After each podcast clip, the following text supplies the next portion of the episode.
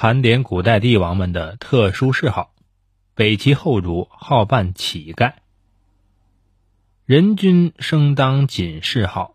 中国古代皇帝乃一朝天子，往往具有至高无上的权力。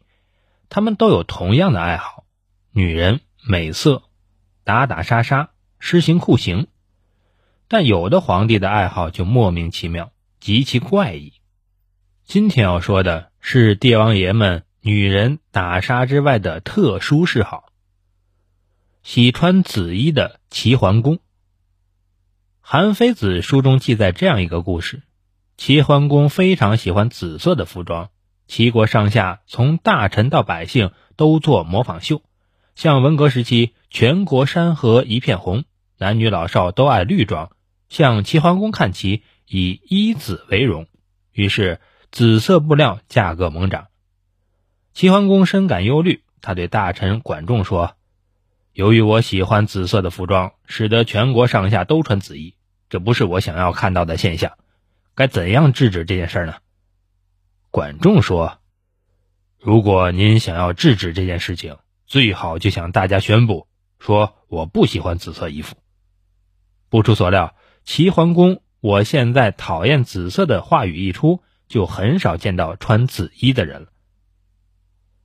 好事细腰的楚灵公，《墨子兼爱》中说：“昔者楚灵王好事细腰，故灵王之臣皆以一饭为节，挟膝然后戴，扶墙然后起。比七年，朝有离黑之色。”楚王好细腰，宫中多饿死。楚王个人的一个癖好，弄得下面的文武百官都成为他的粉丝，都自觉不自觉地虐待自己。所以孔子曰：“上有所好，下必甚焉。”看来皇帝的嗜好有时是个好东西，有时也是个坏东西。专爱偷盗的汉桓帝，汉桓帝刘志虽为九五之尊。却专爱偷盗大臣家的东西，被冠以“小偷皇帝”之名。而且他每偷一次都记录下来，还把偷来的东西都放到一个密室里。而他就是以此为障眼法，巧施伎俩，消灭了位居军政大权、左右东汉国政多年的外戚势力梁冀集团，掌握朝政大权。话说延禧二年，梁太后病逝。早对梁冀专权乱政不满，已经二十八岁的傀儡皇帝桓帝刘志，公然多次进入梁冀府中，盗得梁冀党羽的花名册，并将其一网打尽。最终，梁冀是突然口吐鲜血，气绝身亡。原来颇有心计的刘志，在宦官单超、徐晃、剧院、左冠、唐衡等五人的配合下，先到大牢里去请了一位梁上君子。进宫教他行窃之术，他频频翻墙入室，出入大臣家中偷盗东西，以此为障眼法，而放松了梁冀的警惕，目的是为了盗出梁冀那个花名册而设的伏笔。刘志偷的东西一件件记录，不是为了好玩，而是为了日后归还给大臣们。好办乞丐的北齐后主，北齐后主高维玩的更下贱和荒唐。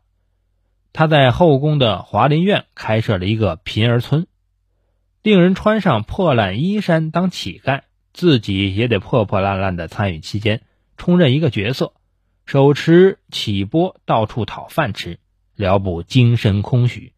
他还仿造了西部边境的一些城池，派人身穿黑色衣服，模仿北周士兵来进攻，然后亲自披挂上阵，带了一帮太监守城。将对方打得落花流水，这类似现在身着迷彩服的打野战游戏。